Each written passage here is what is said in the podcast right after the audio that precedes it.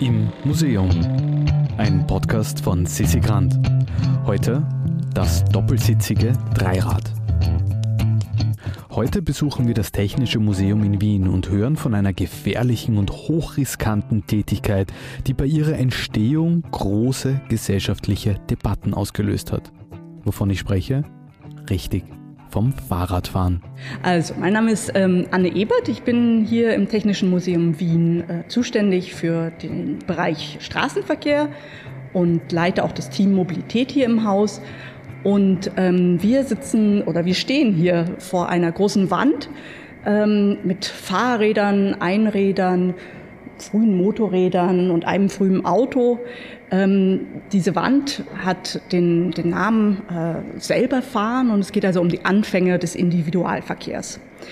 Der Individualverkehr, also dessen Anfänge sind so ähm, äh, im letzten Drittel des 19. Jahrhunderts anzusiedeln und ist vor allen Dingen auch mit dem Fahrrad verknüpft. Ähm, dann zunehmend auch Automobil und Motorrad, aber die Anfänge, das ist wirklich das Radfahren. Und das Radfahren hat dort einen ersten großen Boom erlebt in dieser Zeit. Also ähm, wir haben in den 1890er Jahren ähm, sehr viele Zeitungsartikel, die vom Siegeszug des Fahrrads, vom, von der Radfahrwut der ähm, Bevölkerung gerade in den Städten spricht. Wenn wir sagen Individualverkehr, ähm, dann äh, ist äh, sozusagen der Gegensatz zum Individualverkehr der öffentliche Verkehr. Ähm, Im Individualverkehr geht man davon aus, dass die Personen sich die, die Wege und Zeiten, wann sie unterwegs sind, selber aussuchen können. Demgegenüber ist es im öffentlichen Verkehr so, dass ähm, man eben gebunden ist an ein System, ähm, an einen Schienenverkehr, an, an Busse, Straßenbahnen und sich eben an äh, Haltestellen, an die Wege und an die Zeiten halten muss. Wenn wir uns jetzt die Frage stellen, warum ist eigentlich das Radfahren ähm, da plötzlich so populär geworden, dass, äh, dass die Leute sozusagen ähm, sich alle plötzlich den, auf den Sattel schwingen wollten, dann muss man sich ähm, nochmal vor Augen halten, was sozusagen die Alternativen in der damaligen Zeit waren. Die eine große Alternative war die Eisenbahn und das ist tatsächlich auch das System, äh, gegen das ähm, die RadfahrerInnen in dieser frühen Zeit praktisch in gewisser Weise aufbegehren wollten. Die Eisenbahn war ähm, die große ähm, Revolution im ähm, verkehrsgeschichtlicher Hinsicht im 19. Jahrhundert. Ähm, und sie war ein großes technisches System, ähm, das die Menschen ganz anderer Art und Weise eigentlich ähm, zwang, sich anzupassen an die Technik. Also bei der Eisenbahn ähm, musste man pünktlich am Bahnhof sein. Ähm, ähm, wenn man in den Zug stieg, ähm, gab es sozusagen kein Entrinnen. Man konnte nur an der nächsten Station aussteigen. Ähm, es waren unterschiedliche Bevölkerungsgruppen zunehmend unterwegs. Und ähm, das alles führte dazu, dass ähm, einerseits es so eine Erfahrung gab von Geschwindigkeit und freier Bahn und andererseits aber eben auch so eine Erfahrung von Passivität und diesem System und diesen ganzen Menschen ausgeliefert sein.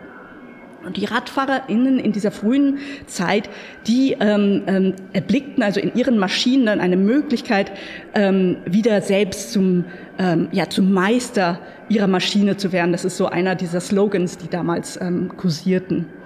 Und ähm, wir haben äh, in der 1880er, Beginn der 1890er Jahre, in der wir uns jetzt befinden mit unserem Objekt, ähm, im, Prinzip zwei Fahrertypen, die sehr weit verbreitet waren. Das eine war das Hochrad, ähm, das kennt man vielleicht noch am ehesten, das sind diese riesigen Vorderräder mit einem kleinen Stützrad. Ähm, das waren Räder, die vor allen Dingen von jungen, wohlhabenden Männern in den Städten gefahren wurden. Ähm, das waren Maschinen, die auch mit sehr viel Risiko behaftet waren. Ja, also man konnte, ähm, wenn äh, man beispielsweise gegen eine Wurzel oder sowas viel äh, fuhr, ähm, kopfüber aus dem Sattel äh, katapultiert werden. Das war der sogenannte Header. Und ähm, das waren sehr umstrittene Maschinen auch. Ähm, während die Radfahrer also ihre Geschwindigkeit und ihre Selbstbestimmtheit feierten, gab es auch sehr viele, die das ähm, quasi als Blödsinn ähm, dargestellt haben und ähm, ähm, eigentlich gegen diesen Radfahrboom anschrieben und sprachen. Neben diesem Hochrad, das eigentlich eine ganz kleine Gruppe ähm, ähm, vorbehalten war, gab es eben auch noch die anderen, die, die Dreiräder, an die erinnern wir uns ähm, heute nicht mehr so, aber die waren auch sehr, sehr weit verbreitet. Und damit kommen wir jetzt also zu dem Objekt, um das es heute geht. Das ist ein ähm, sogenanntes ähm, doppelsitziges Dreirad ähm, von Coventry Mechanists 1890 fabriziert. Ähm, wir sehen, dass dieses Fahrrad ähm, praktisch den ganzen ähm, Schnickschnack hatte, den äh, die damaligen Maschinen auch ausgezeichnet haben. Ähm, das war in einer Zeit, wo diese ähm, kaltgezogenen Stahlröhren ähm, wirklich noch das Nonplusultra der Technik waren. Das konnten auch nicht alle machen. England war da ähm, eine Vorreiternation. Ähm, der Rahmen von diesem ähm, Dreirad ist auch ähm, gebogen. Vorne ist er ganz nach unten abgesenkt und ähm, geht dann praktisch in einer Diagonale wieder hinauf zum ähm, Sattel. Und beim hinteren Sattel gibt's auch noch mal so eine kleine Biegung. Das Fahrrad hat ähm, Speichenräder. Das ist auch etwas, was äh, praktisch damals mit diesem Boom des Radfahrens ähm, äh, in Verbindung stand, dass man ähm, Zugkräfte jetzt einsetzt, also nicht mehr diese Holzräder, sondern ähm, gespannte Speichen verwendet für die Stabilität und eben auch weniger Gewicht. Ähm, normalerweise hätte dieses Fahrrad noch einen Kettenkasten gehabt, äh, der ist uns leider verloren gegangen. Das sind so typische ähm, Teile von Fahrrädern, die im Laufe der Zeit verschleißen, ähm, meistens aus Leder oder Segeltuch. Damit wären die, die beiden Ketten ähm, für den vorderen oder die vordere Person und die hintere Person ähm, abgedeckt gewesen. Wozu wurde jetzt also dieses Fahrrad verwendet? Dieses Fahrrad ist ähm, eines von den Modellen, die in der Selbstverständigungsliteratur, also in den Zeitschriften, in den Clubnachrichten als ähm, sogenannter Heiratsvermittler bezeichnet wurden. Das waren ähm, Fahrräder, die eingesetzt wurden für die bürgerliche Praxis der Promenade. Also am Sonntag ist man beispielsweise in den Prater gegangen, Hauptallee, ähm, und ist dort entlang filiert und ähm, hat sozusagen die, die ähm, anderen Personen aus der gleichen Gesellschaft gegrüßt und ist, hat sich unterhalten. Und ähm, das war ein ganz wichtiger ähm, Moment für die gegengeschlechtliche ähm, Kontaktaufnahme in der damaligen Zeit, die ja sehr stark reglementiert war. Alle trugen ihr feinstes ähm, Gewand, äh, die, die Männer und die Frauen vor allen Dingen auch, ähm, vornehme Kleidung. Und dieses Fahrrad war jetzt nun eine Möglichkeit, ähm, ein bisschen Dynamik in diese ähm, gegengeschlechtliche Kontaktaufnahme zu bringen. Denn was ähm, war das Problem? Das Problem war, dass man natürlich nie eigentlich alleine sprechen konnte. Es gab immer sogenannte Anstandsdamen, ähm, ähm, Personen, die aufgepasst haben, was jetzt die jungen Leute machten. Und da gab es jetzt also die Möglichkeit, mit diesem Fahrrad ähm, meistens von den Herren ähm, oder eigentlich ausschließlich von den Herren in den Prater gefahren, ähm, durch äh, über die Hauptallee zu fahren. Und ähm, wenn man also jemanden äh, fand, mit dem man sich gerne länger unterhalten konnte, ähm, wollte, äh, dann konnte man diese Person einladen, mitzufahren auf diesen Doppelsitzer. Was ganz interessant ist, äh, wenn ich mir Tandems jetzt im, ähm, im Straßenverkehr oder, oder an der Donau oder sonst wo anschaue, dann ähm, sind fast in 90 Prozent der Fälle ähm, sitzen die Männer vorne und die Frauen sitzen hinten. Das wäre ähm, um 1900 undenkbar gewesen. Es war ganz klar, und man sieht es auch an der Konstruktion des Fahrrads, dass die Dame vorne sitzen würde und der Herr eben hinten. Ähm, warum ist das so? Das hat im Prinzip mit dem zu tun, was ähm, Thorsten äh, Veblen mal als die ähm, Conspicuous Consumption, ein amerikanischer so Soziologe, bezeichnet hat. Es geht darum, dass die Frauen in dieser damaligen Zeit mit ihrer, ähm, mit ihrer Kleidung, mit ihrem Aussehen äh, Repräsentantinnen des Wohlstands und des Ansehens der Männer waren.